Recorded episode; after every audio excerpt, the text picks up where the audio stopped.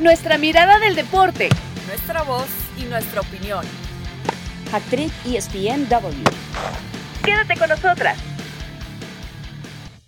Hola, hola a todos. Feliz viernes. Esto es ESPN Hack Trick y nosotras somos eh, Cari Correa, Pau García Robles y yo soy Caro Padrón. Gracias, como cada viernes, por acompañarnos, por platicar con nosotras y unirse también a la conversación. Eh, mandarnos comentarios también de lo que pues, quieren platicar acá en esta edición. Hoy vamos a hablar, por supuesto, de Juegos Olímpicos, porque ya estamos en esa fiebre eh, de Tokio 2020, que habíamos dicho que, bueno, era básicamente una moneda en el aire, a ver por qué lado iba a caer, pero hay muchas historias interesantes. Eh, ya se dio el podio más joven de la historia, esas skaters, unas chicas entre 13 y 16 años, vamos a hablarlo más adelante, pero por supuesto la conversación también ha estado acerca de Simone Biles, una de las estrellas que estábamos esperando ver en Juegos Olímpicos y, todo lo que se ha dado alrededor de su retiro en la final por equipos y por supuesto del All Around eh, por temas de salud. Eh, de hecho, hoy eh, publicaba algo que decía, para todos aquellos que dicen que renuncié, no renuncié y explicaba que de alguna manera en este momento su cuerpo, su mente no están en sincronía y que eso para las gimnastas, decía, funciona y esto lo decía en, una, en un documental, como una cosa de relojería y que tiene que ser exactamente para que pueda funcionar, si no, pues podría incluso poner eh, su físico en peligro. Pero bueno, estoy hablando demasiado. Vamos a, dejar que, que hablen Cari, que hable Pau. Eh, eh, chicas, y, y Cari, voy a comenzar contigo. ¿Esto cambia de alguna manera la conversación? Porque yo creo que se ha abierto este debate entre, no, es que un gran atleta no puede, ahí es donde debe probar la mente, y están casos como el de Naomi Osaka, por ejemplo, que también hizo público esto del mental health, y, casos como eh, Michael Phelps, que dijo, bueno, después de 2012 yo incluso llegué a tener ideas suicidas en torno a, a mi vida, cosas peligrosas, y también ha pasado, Andy Murray, por ejemplo, en 2019, en enero, eh, se retiró temporalmente porque decía que tenía que cuidar también de su salud mental. Eh, Cario, bueno, antes que nada, un saludo a las dos y también a toda la gente que nos escucha y te quiero felicitar, Caro, porque has dado una introducción perfecta de lo que está sucediendo con los atletas y que cada vez vemos de manera más constante, ¿no? Que abren esta, abren el paraguas y dejan sobre la mesa esta conversación. Eh, primero me sorprendió realmente cuando escuché que Simón Biles se retiraba y después cuando ella aclaró que no se trataba de una cuestión física, sino que era por salud mental mi primera reacción fue de, de admiración y de compasión. Y entiéndase bien, por favor, la palabra compasión, que suele malinterpretarse como entristecerse por alguien o verle de Claro, como una, como una empatía, ¿no? Es, sí, es todo lo contrario, porque comparto que no siempre en la vida todo está bien y comparto que está bien a veces no estar bien. Y el gran mensaje que ella deja es que es humana, que nadie está exento, que hasta los más grandes y después de años puede pasarles y que la salud está por encima de todo y que la salud no solo tiene que ver con el cuerpo del cuello para abajo, que el cerebro es un órgano que también requiere de nuestra atención, como lo es si te enfermas del estómago, del corazón, el cerebro es igual de importante. Claro, que es el que domina además todo el resto del, funcionamiento, ¿no? Porque si de repente no te sientes bien, es que da igual, eh, tu, nivel en, en líneas generales va a decaer. Sí. Claro, y ella es la resiliencia en persona. O sea, he escuchado estos días y seguramente a ustedes dos también les habrá pasado escuchar algunas críticas de no, pero ella está ahí robándole el lugar, quizá a otra gimnasia que se quedó, a otra gimnasta que se quedó a punto de ir. Eh, pero por favor, ella es la resiliencia en persona. Eh, que, además no, que además que eso no pasó, ¿verdad, Pau? Porque, a ver, ella se retira y entra justamente la reserva, la que, bueno, no había tenido la clasificación quizá, pero, pero digamos que no arriesga una medalla ni siquiera. No, y yo también lo que pensé, eh, esto que comentas un poco, Cari, lo mal que se ha de haber sentido para tenerse que retirar y dar un paso al lado. O sea, no es como que esto de un día para otro haya dicho, ay, ¿sabes qué? Hoy me siento mal, hoy no quiero competir. Claramente no. Tienes que llegar a un punto en el que ya sabes que estás poniendo hasta en riesgo tu vida, porque al final, a ver, sin tu mente y tu cuerpo, no están en el mismo momento, en un deporte como es el de Simone Biles, ella eh, trata de hacer o hace más bien saltos que si te sale tantito mal puedes poner en riesgo tu vida, puedes tener una lesión que no podrías contar. Entonces, al final a mí se me hace hasta valiente el que salga a decirlo en unos Juegos Olímpicos en donde ella es de imagen, no solo es de imagen de la gimnasia, no solo de Estados Unidos, sino de los olímpicos enteros. Sí, en el pasado pues teníamos a Phelps, teníamos a Bolt, ahorita aquí todos los reflectores estaban en Simone Biles también también ya eran en los que se iban a retirar. Entonces, esa presión que carga, que carga, que cargó sobre los hombros, evidentemente llegan a una explosión, fue la gota que derramó el vaso y no fue que ella de un día para otro decir, ay, ¿sabes qué? No me está saliendo bien, hoy no lo quiero hacer. Claro que no. Al final, esto de la desorientación, que no sabe si el, dónde está el piso en los saltos, pues bueno, también pone hasta en duda si ya va a regresar o no. Y Totalmente. y, ya, eh, quiero, quiero antes de que sigas, eh, Cari, eh, decir algo que, que había visto Nadia Comaneci la entrevista después de todo esto y dice, cuantas más medallas tienes al regresar, más pesada es la mochila. Y decía Fels, cargamos un gran peso sobre nuestros hombros. Entonces viene el tema de más allá de, de cómo estás tú, cuánto le ponemos e, en temas aspiracionales, en temas de, ella es la imagen de, porque es la imagen de él, tiene mucha razón Pau, o sea, era, era una de las atletas que eran a seguir, ¿no? En estos Juegos Olímpicos y son, y son presiones que, que, vienen cargando, que vienen con el combo, obviamente, de, ser una figura, de ser la figura que son, pero también yo siento que lo que decías al principio de empatía, yo creo que es para mí el mensaje que nos ha mandado el mundo en los últimos dos años de, oye, ser un poco más empáticos con los procesos ajenos. Da igual que seas Michael Jordan, Simone Biles o seas la, la, eh, la vecina no sabemos por lo que están atravesando las personas. Entonces yo creo que esto es como muy, como un llamado también a, yo creo que incluso que seamos un poco más humanos. Y es que fíjense que lo que les iba a decir es, en el caso de Biles, de Osaka, de Phelps, y ahora que comentabas también lo de Nadia Comaneci, son deportes con actuaciones individuales, donde la cara y la presión la lleva una sola persona. No sucede en el softball o no lo hemos conocido en el fútbol, béisbol, donde se trata de una responsabilidad compartida. Hoy la presión quizá, bueno, la, quizá, la presión quizás siempre haya sido la misma, pero la inmediatez hoy de los resultados, de los medios de comunicación, de las redes sociales, nos deja más expuestos a todos y obviamente más a ellos que ahorita están en el foco como son los deportistas o está también la gente constantemente en la política. Y es que todos se sienten expertos en todo, ¿no? O sea, que si es la entrega de los premios Oscar, pues resulta que todos son cineastas.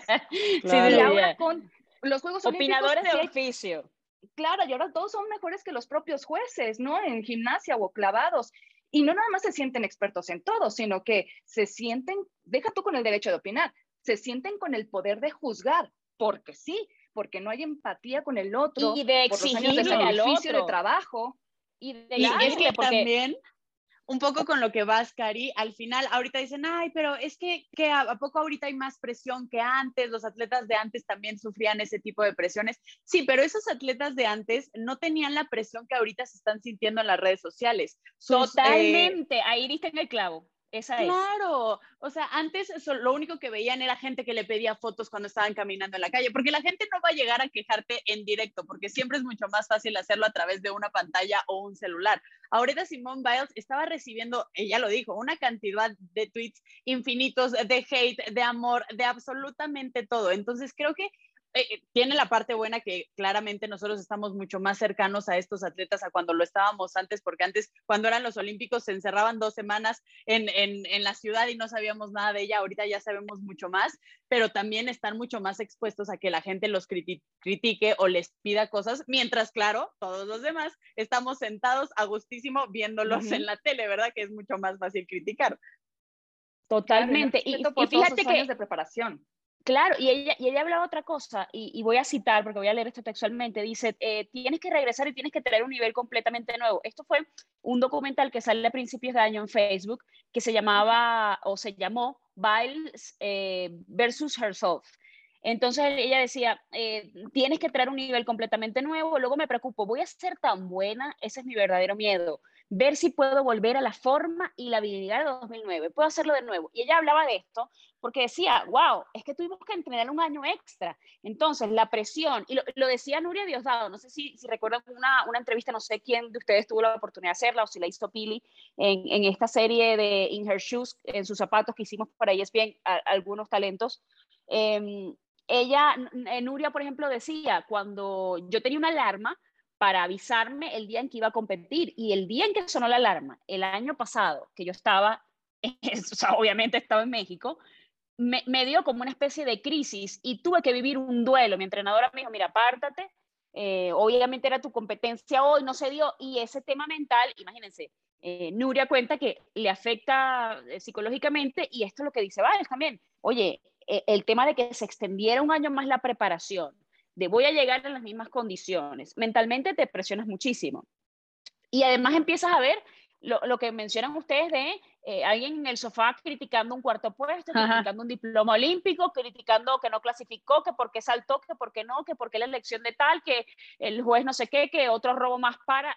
Oye, es como, es como demasiado, es demasiado. al final, esta chica, y esta chica, y esta chica ha competido con huesos rotos, o sea, eh, a ver, no, no, no digamos porque la gente, no, pero es que un atleta, a ver, no ha competido con, los, con huesos de los pies rotos, de las manos, y ha ganado con eso nacionales, ha ganado mundiales, y ahí está, pero simplemente hay cosas que, que, sobrepasan al ser humano. Que sobrepasan. Y al final no es algo que solo esté viviendo ella, están viviendo todos los atletas. Claro, ella ha sido de las pocas, junto con Naomi Osaka, que se ha atrevido a decirlo a los cuatro vientos, pero también Veíamos lo de Caleb Dressel, que también era una de las eh, grandes estrellas a seguir en estos Olímpicos. Eh, ganó los 100 metros libres, es récord olímpico, estaba, no podía dejar de llorar. Y lo único que dice es, ahora, ahora mismo estoy un poco, se traba, es, fue un año realmente difícil, es difícil, pero aquí está y obtuvo los resultados. Eso te habla de todo el proceso que han tenido que vivir cada uno de los atletas siendo diferente, algunos afectados más, algunos chances hasta les dio tiempo de recuperarse de alguna lesión, pero de qué ha sido difícil, nosotros lo hemos vivido. ¿A cuántos de nosotros no nos costó trabajo el regresar a hacer ejercicio, el regresar a tomar una rutina? Ahora imagínate a los atletas de alto rendimiento que tienen todo el peso sobre sus hombros, no sabían si lo, hace cuatro meses no sabían si los olímpicos se iban a realizar o no, y tú ya queriendo retirarte, como es el caso de Simón Biles con todo lo que ha vivido. Entonces, no, yo creo que es algo de admirar. Ahora, pero, pero, empieza, que empieza, de COVID. Claro, y, que, que, pasaron por momentos durísimos. Mariana Arceo, por ejemplo, fue una de ellas, que fue una de las primeras atletas públicamente en México que sale a decir, ¿saben qué? Yo tengo positivos, regresando justamente de, una preparación. Pero yo les quiero preguntar, eh, Cari, eh, ¿esto abre una puerta distinta? Es decir, vamos a empezar a ver el deporte desde un punto de vista de eso, más empático, desde, a ver, es que no estamos hablando de superpersonas, de superhumanos, estamos hablando de humanos destacados en disciplinas y como humanos, pues evidentemente tienen estos puntos de quiebre que son totalmente válidos y que deberíamos eh, aceptarlos y entenderlos y aplaudir también que hagan el tema de la salud mental, que se ponga en la palestra y que se hable y que se discuta y que hay mucha gente que se vea reflejada de, oye, yo estoy pasando por una depresión, oye, estoy escuchando a, Naomi Osaka que tiene ansiedad y de alguna manera me, encuentro en un punto común eh, de, normalizar algo que a lo mejor me está pasando y que yo me siento un poco rara, pero ya hay, ya hay un referente que habla de eso. Sí, yo creo que eh, a partir de ahora eh, que el tema se pone sobre la mesa, como les decía desde el principio, eh, tenemos que empezar a ser mucho más conscientes y empáticos con los atletas, todos los que están en el foco. Yo espero que ella regrese más fuerte. Lo más difícil e importante ya lo hizo. Ella ya no tiene que demostrarle nada a nadie. Reconocer abiertamente que algo no andaba bien y que necesitaba ayuda es súper valioso, nos da una tremenda lección. Mira, yo les comparto que llevo la mitad de mi vida trabajándome a nivel emocional y mental y es un trabajo que nunca se acaba. Y cada tanto tomo mis terapias para sacarme demonios. Creo que es lo más sano que existe y que todos deberían de hacerlo, pero mucha gente sigue pensando que la terapia solamente es para enfermos o locos y afortunadamente eso está cambiando. La gente más exitosa, cuerda y funcional que yo conozco han llevado un gran trabajo interno y elevado su nivel de conciencia. Y tenemos que ser empáticos, eh, conociendo y aceptando que la depresión es la enfermedad más común que existe en el mundo y es silenciosa, muy pocas veces atendida. Millones de personas la padecen y no se trabajan.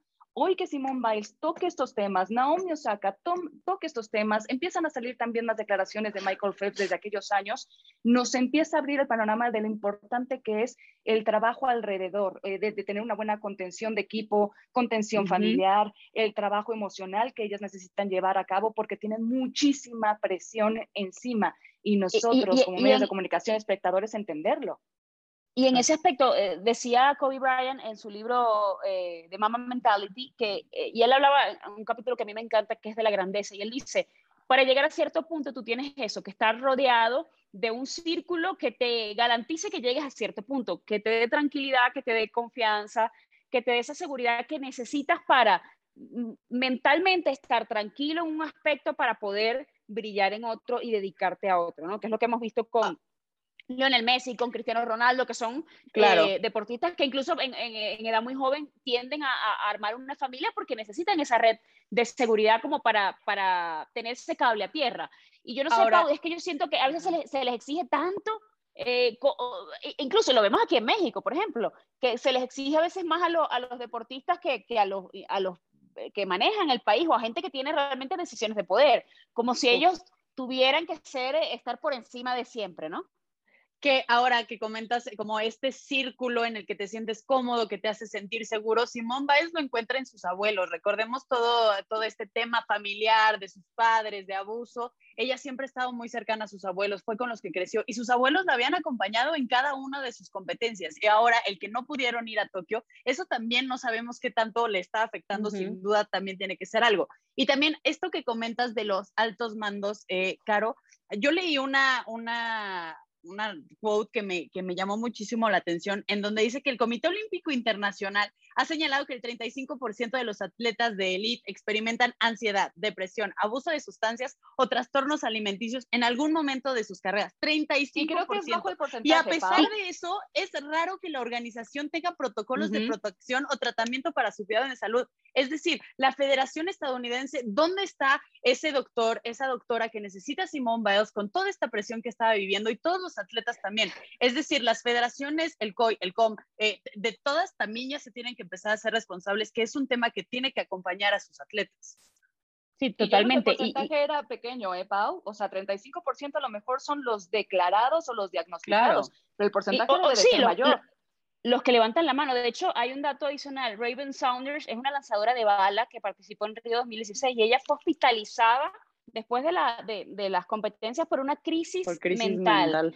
Entonces estamos hablando de, de, atletas experimentando agotamiento físico, agotamiento mental por la presión extrema que significa, porque además eso, saber, eh, hablando de otras disciplinas que, que, tú las puedes jugar todos los años, que hay temporadas, el fútbol, el, el béisbol, la NFL, lo que sea, eh, estamos hablando de disciplinas olímpicas que obviamente no es que estás estacionado durante cuatro años, pero tu gran evento es ir a esos cuatro años. Y durante esos cuatro años pasas por eventos nacionales, mundiales, eh, eventos clasificatorios, panamericanos, depende del caso de, la zona a la que representes, hasta llegar a ese punto que es la clasificación. Y parece que como que nunca llegamos, como que la meta era llegar, pero no, ahora a lo que llegues ya la meta sigue siendo entonces una medalla o clasificar o un récord nacional o un récord mundial. Entonces como que no para, es una cosa de no parar que también ahora que tocas este tema, yo por eso no compartía nada lo que dijo Djokovic de no, esta presión es un privilegio. Ah, sí, Djokovic, porque tú lo tienes todo el año en Wimbledon, en Roland Garros, en absolutamente todo. No tienes un pico tan grande como cada cuatro años como lo está teniendo Simone Biles en unos Juegos Olímpicos. Para estos atletas, no es que sea un recreo, pero llegar a unos Juegos Olímpicos llega siendo hasta algo más tranquilo a lo que están acostumbrados durante todo el año, todos los años.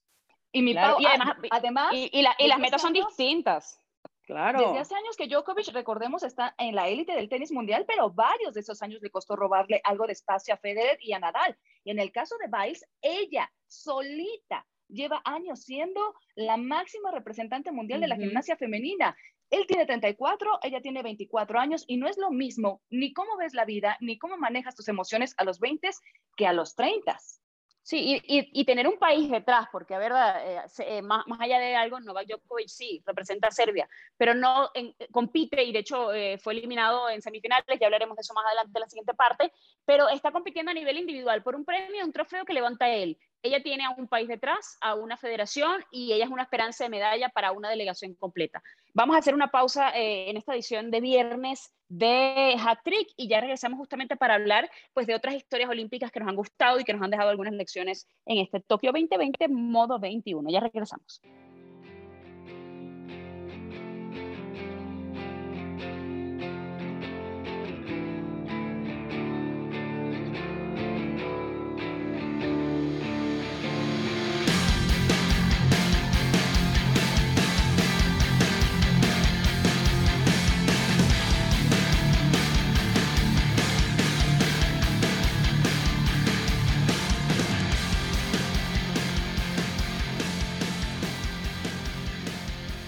Y comenzamos esta segunda parte de Hack Trick. Bueno, tenemos que hablar de estas historias olímpicas. Yo voy a citar brevemente algunas de las que han sido tendencia en, los últimos días. Por supuesto, ese podio más joven en la historia en Juegos Olímpicos, el debut del skateboarding femenino, eh, eh, atletas de 13 años, una veterana, entre comillas, por supuesto, de 16. Ahí veíamos a la japonesa Momiji Nishii, a 13 años ganando el oro, la de Brasil, Raiza Leal, también con 13 años quedándose con la plata y la nipona Funa Nakayama de 16 completando el podio. Eh, yo quiero incluir, por supuesto, a Yulimar Rojas, a, la atleta venezolana destacada, lo, lo, mencioné la semana pasada.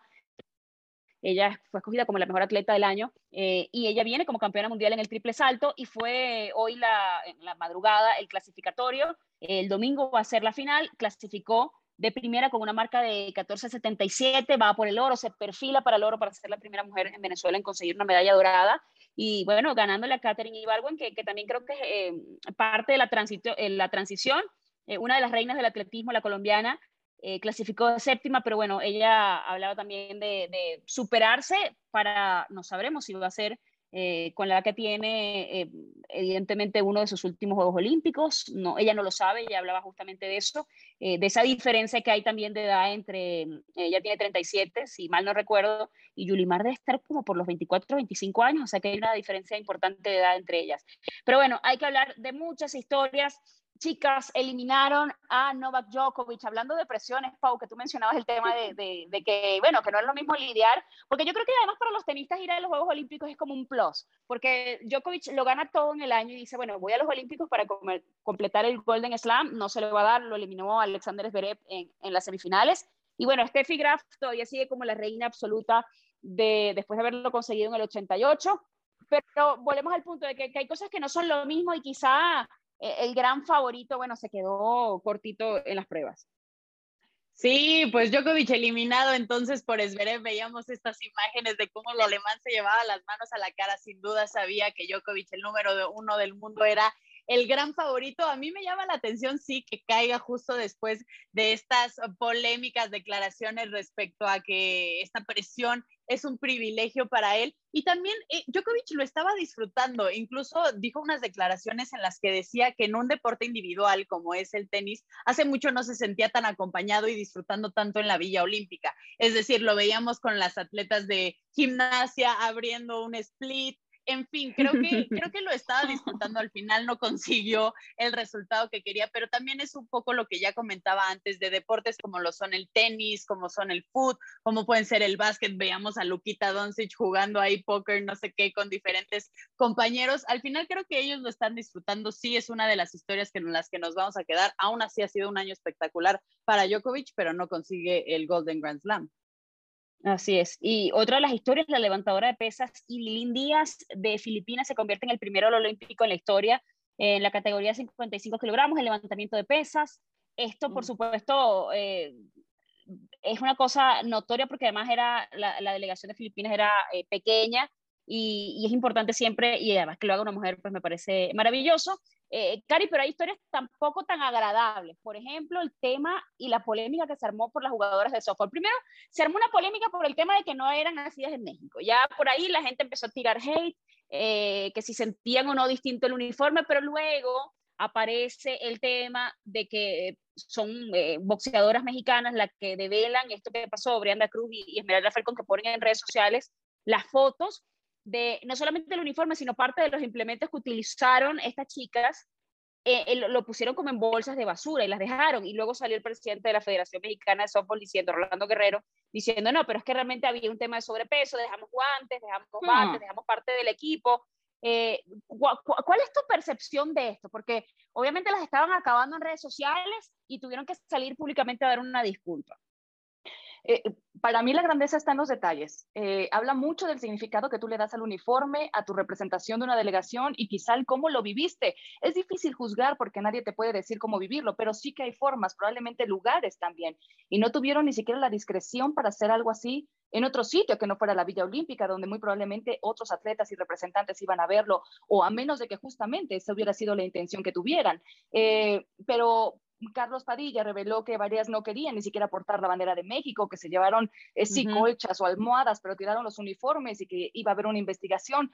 Para mí no es un tema de nacionalismo o patrioterismo, es de respeto con cualquier bandera, ¿eh? no porque sea la mexicana.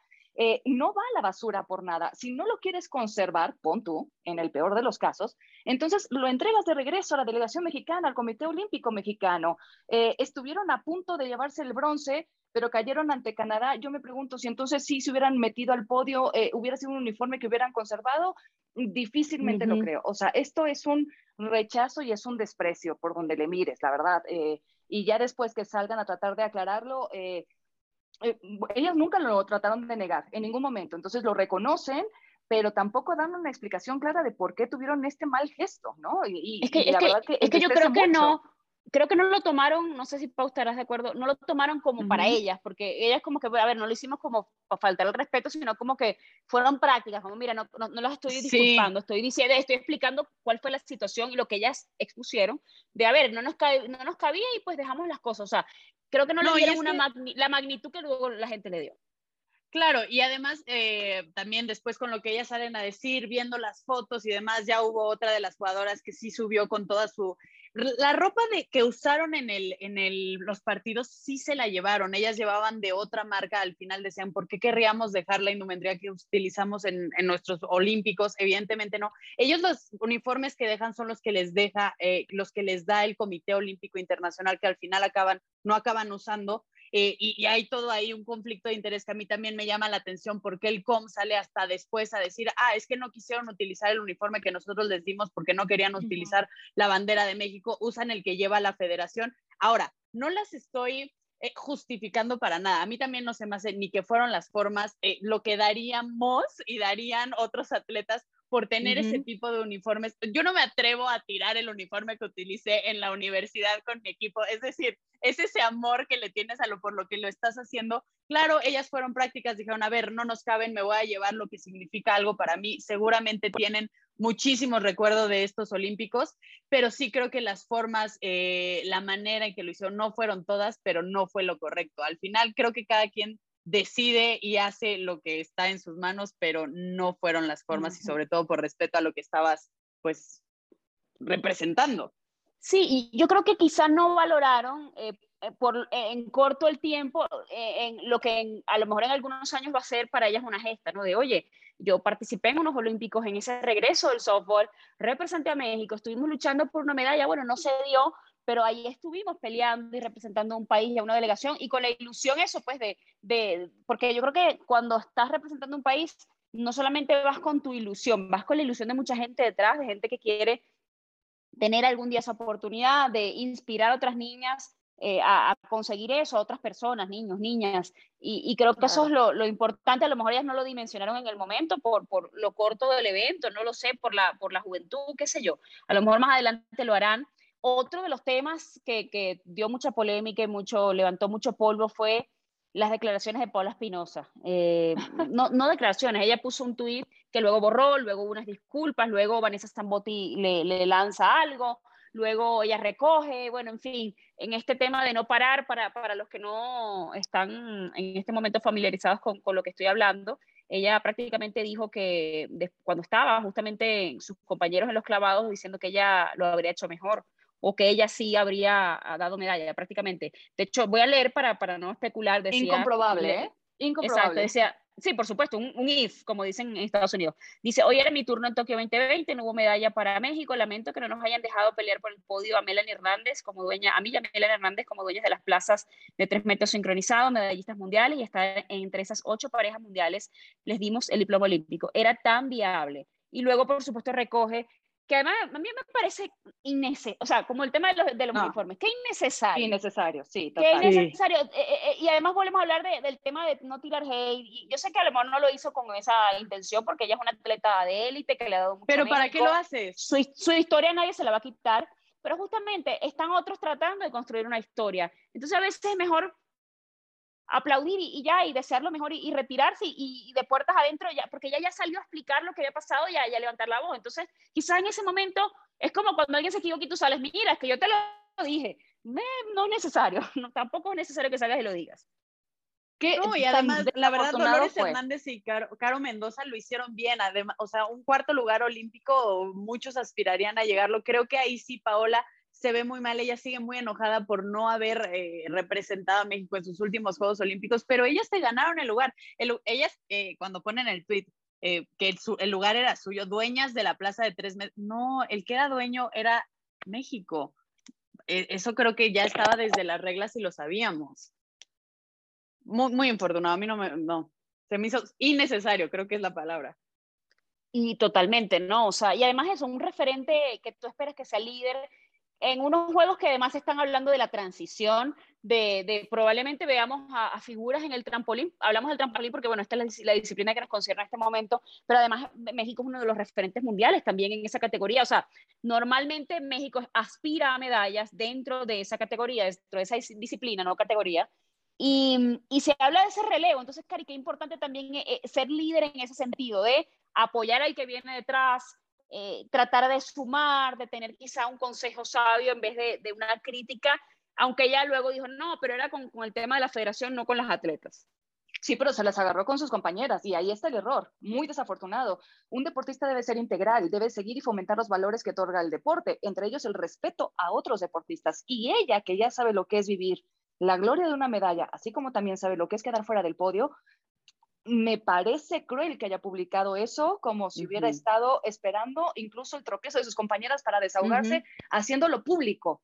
Y ojo que nos enfocamos en Paola por lo que hizo, pero también todo esto pasa porque los criterios de selección en la Federación Mexicana de Natación no son claros y esto y este tipo de polémicas viene repitiéndose año con año. Eh, y, en otras cosas, en tiro con arco, en ciclismo. Eh, Jessica Arroyo, las declaraciones de Arroyo que dijo, ¿sabes qué? Yo no voy a participar por esto, por esto, porque al final no hubo un, tema justo y, mejor no voy. O sea, es, algo que, eh, Salazar, perdón, eh, algo que siempre se, se sigue como comentando periodo tras periodo y, esto parece como que de nunca acabar, ¿no? pero bueno, tenemos que cerrar ese tema y, y, finalmente ya para ir concluyendo esta edición, Pau, por ejemplo, ¿qué es lo que más te ha gustado?